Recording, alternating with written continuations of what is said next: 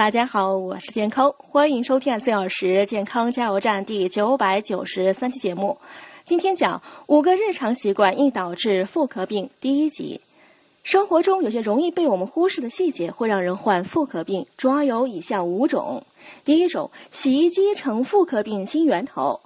洗衣机洗衣呢，其实是将某些菌种传染给下一桶衣服的过程。